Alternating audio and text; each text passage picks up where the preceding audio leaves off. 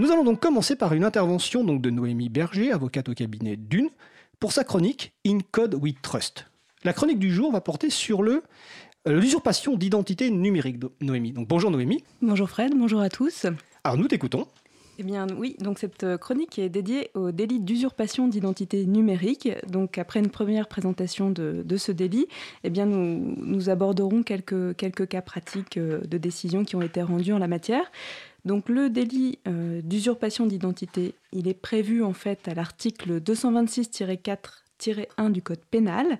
Il a été euh, créé par euh, la loi numéro 2011-267 du 14 mars 2011, dite d'orientation et de programmation pour la performance de la sécurité intérieure, la loi LOPSI 2.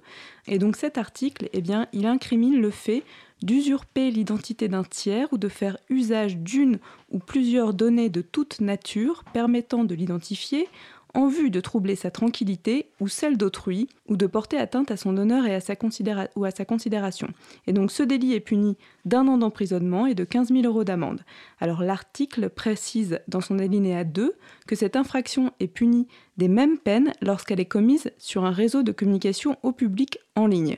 Alors c'est vrai que ce deuxième alinéa n'est pas véritablement pertinent, puisqu'en fait, le premier alinéa, le fait d'usurper l'identité, inclut nécessairement l'infraction qui est commise sur les réseaux de communication publique en ligne. Mais en tout cas, il permet de comprendre la motivation du, législateur, puisque l'idée était quand même de faire, euh, d'apporter euh, un peu de pédagogie, et, euh, on s'était aperçu que ce, type d'agissement était quand même assez régulièrement commis via les réseaux de communication publique en ligne. Donc, on a, le législateur a voulu un petit peu renforcer son article, même si l'alinéa 2 est plutôt perçu euh, par, les, praticiens comme inutile. Il faut savoir qu'avant euh, cet article, eh les d'usurpation d'identité étaient sanctionnés par des textes généraux. Donc on avait le délit d'escroquerie euh, qui est prévu à l'article 313-1 du Code pénal. Donc ce délit d'escroquerie, c'est celui qui punit l'usage d'un faux nom, d'une fausse qualité ou l'abus d'une qualité vraie ou l'emploi de manœuvres frauduleuses pour tromper une personne physique ou morale et la déterminer à son préjudice ou au préjudice d'un tiers à lui remettre des fonds, des valeurs ou un bien quelconque. Ce délit était puni, et toujours puni d'ailleurs, d'une peine d'emprisonnement de 5 ans et de 60, 375 000 euros d'amende. Et il y avait un autre délit qui était utilisé également pour sanctionner le, faits d'usurpation d'identité. C'était l'article 434-23 et qui incrimine le fait de prendre le nom d'un tiers dans des circonstances qui ont déterminé ou auraient pu déterminer contre lui des poursuites pénales. Donc à présent, on a un article qui est prévu dans le Code pénal sur euh, l'usurpation d'identité en lui-même, les éléments caractéristiques de ce délit. Eh euh, il faut retenir que euh, c'est l'usurpation de l'identité. L'identité, dans le rapport de l'Assemblée nationale, eh le, conseiller rapporteur estimait que le terme identité recouvrait tous les, tous les identifiants électroniques de la personne, à la fois son nom, son surnom, mais également son pseudonyme lorsqu'il est utilisé sur Internet. Et donc, pour que le délit soit caractérisé, il faut d'une part usurper l'identité, et d'autre part avoir une volonté d'user cette identité pour troubler la tranquillité d'autrui ou porter atteinte à son honneur ou à sa considération. On a plusieurs décisions de, justice en la matière. Alors il faut noter que euh, le délit semble pouvoir s'appliquer également aux personnes morales, puisque euh, la Cour d'appel de Paris, dans un arrêt du 10 octobre 2014, eh a jugé qu'une personne morale pouvait agir sur le fondement de l'usurpation d'identité numérique au travers de son dirigeant social. Donc dans cette espèce, le prévenu avait créé euh, avec les coordonnées de la société de faux y avait publié des contenus euh, diffamatoires et insultants. eh bien, les juges ont retenu le délit d'usurpation d'identité et ont condamné euh, l'auteur des, faits à 10 mois de prison avec sursis. L'arrêt qui est euh, assez marquant dans cette matière de, l'usurpation d'identité, c'est un, arrêt de la, Chambre criminelle du 16 novembre 2016 qui a été euh, euh, vraiment l'un des plus euh, commentés dans, la jurisprudence, puisque c'était la création, en fait, dans, cette espèce, un, site internet avait été créé et il reproduisait l'apparence officielle du site officiel de la maire du 7e arrondissement de l'époque, qui reproduisait donc sa photographie, qui diffusait des commentaires insultants et diffamatoires et qui permettait de publier sur les réseaux sociaux des faux communiqués de, de cette maire. Donc une plainte avait été déposée pour atteinte à un système de traitement automatisé de données et usurpation d'identité sur support numérique. Pour les atteintes au système de traitement automatisé de données, je, vous renvoie, si cela vous intéresse, à la chronique sur le, sur le sujet des infractions informatiques. on avait évoqué ces, atteintes. sur l'usurpation d'identité, donc après enquête, l'auteur du, site avait été, avait été identifié. Et en fait, ce qu'il avait expliqué, c'est qu'il avait découvert une faille de sécurité dans le site officiel du maire qui lui permettrait en fait d'entrer dans, dans, le site et euh, de pouvoir euh, diffuser lui-même ou par des tiers eh bien, euh, des, des, contenus et notamment de faux communiqués de presse. Donc il avait été condamné par le tribunal correctionnel pour le délit d'usurpation d'identité et introduction frauduleuse de données dans un système de traitement automatisé à 3 000 euros d'amende. La Cour d'appel a confirmé cette décision en notant, alors euh, l'auteur euh, de ces faits avait euh, tenté de, de se dédouaner en indiquant que le site que lui-même avait créé était légèrement différent du site officiel et donc que ça aurait pu ouvrir une confusion et donc euh, dans ce cas-là, il n'y aurait pas eu d'usurpation d'identité. Là-dessus, les, juges n'ont pas, euh, pas considéré que ce, moyen était, euh, était pertinent. Ils ont considéré qu'au contraire, il y avait quand même une, importante ressemblance entre, entre le site officiel et le, et le faux site. Et donc le fait qu'il n'ait pas, il pas contesté être l'auteur de la construction, enfin être l'auteur de ce site et qu'il n'est pas contesté non plus d'avoir découvert le moyen qui lui permettait de se connecter à ce site, eh bien, a aussi joué puisque l'élément intentionnel a donc été retenu. Il avait vraiment la volonté de créer un site fictif, d'encourager des personnes qu'il suivait à mettre en ligne de faux messages euh, via ce site.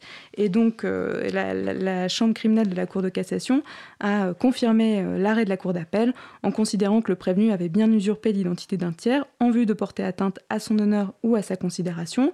Et chose importante dans cet arrêt, c'est que la Cour de cassation a indiqué que cette infraction était exclusive de l'application de l'article 10 de la Convention européenne des droits de l'homme qui protège la liberté d'expression.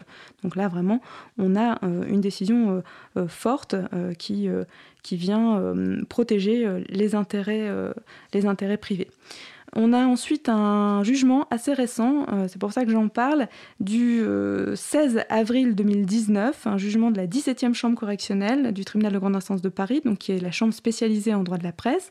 Donc là, dans, dans cette espèce, un faux site avait été créé en vue de s'attaquer à un syndic de copropriété qui doit être euh, assez, euh, assez régulier. Euh, mais là, la, personne s'était vraiment, avait vraiment mis en place de, de très importants moyens puisque elle avait créé un site pour en fait euh, critiquer euh, l'action euh, d'un syndic de copropriété. Et donc le président du syndic de copropriété avait déposé une plainte pour usurpation d'identité numérique et pour violation des obligations prévues par la loi pour la confiance dans l'économie numérique, donc c'est à savoir les mentions légales qui ne figuraient pas sur le site. Donc effectivement, le, site n'ayant pas de mention légale, les enquêteurs ont dû mener des investigations un peu plus poussées pour identifier l'auteur. En tout cas, il a été identifié. C'est comme ça qu'ils ont pu, ils ont pu découvrir que c'était un des copropriétaires.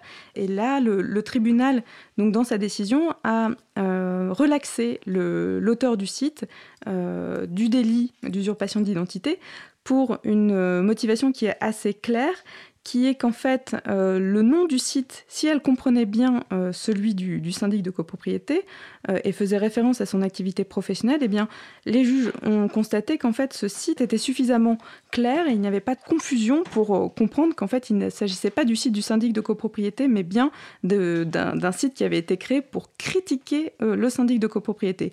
Donc voilà, la différence est quand même assez, assez, assez importante. Dans ce cas-ci, il n'y a pas eu de condamnation pour usurpation d'identité parce que le site n'avait pas pour vocation de prendre l'identité d'un tiers, mais plutôt de critiquer l'action d'un tiers. Et il faut noter également sur les mentions euh, légales du site qui n'avaient pas été euh, publiées, eh bien, euh, le, tribunal a, rejeté la, demande qui était contenue dans la plainte en considérant que malheureusement la citation directe ne visait pas les bons articles de la loi pour la confiance dans l'économie numérique, elle visait les articles 6, 3, 1 et qu'elle aurait dû en fait viser les articles 6, 3.2 et que les juges étant limités dans leur requalification, ils ne pouvaient pas requalifier l'infraction par laquelle ils étaient saisis. Donc ce qui, rappelle un peu la nécessité de bien rédiger euh, les citations directes quand on est partie civile.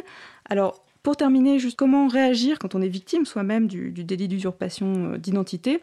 Évidemment, quand c'est des documents administratifs ou bancaires qui sont en, cause, il faut faire opposition au plus vite, conserver les preuves, euh, si c'est pertinent, euh, prévenir l'éditeur du site, si ce n'est pas lui euh, l'auteur des agissements, et puis porter plainte, saisir un juge pour obtenir soit la cessation, soit l'indemnisation, et éventuellement voir avec son assureur si il peut y avoir une indemnisation. Voilà, donc j'en aurais terminé sur cette chronique. Bah écoute, merci Noémie. Alors donc on a mis sur le site de l'April les références, hein, april.org. Dans ta chronique, tu faisais référence à, ta précédent, à une précédente chronique sur les infractions relatives à l'informatique, donc c'est celle du 16 avril 2019. Donc les gens, le podcast est, disponible sur le site. D'ailleurs, c'était assez marrant parce que le 16 avril, on avait déjà abordé le second sujet long qu'on va aborder tout à l'heure, euh, les chatons, donc vous pouvez écouter le 16 avril. On va se retrouver donc pour ta prochaine et dernière chronique avant la pause estivale le 2 juillet. Et donc je retiens qu'en tout cas, on peut largement critiquer les syndics de copropriété. Et j'imagine bien qu'il y a beaucoup de sites qui sont consacrés à ce sujet euh, assez récurrent, les problèmes avec les syndics de copropriété, euh, souvent enfin, dans le cadre professionnel et peut-être des fois dans le cadre bénévole. C'est aussi une solution souvent dans les petites copropriétés de peut-être recourir aux syndics euh, bénévoles. En tout cas, merci pour ta chronique juridique, Noémie, puis on se retrouve le 2 juillet. Merci. Bonne journée.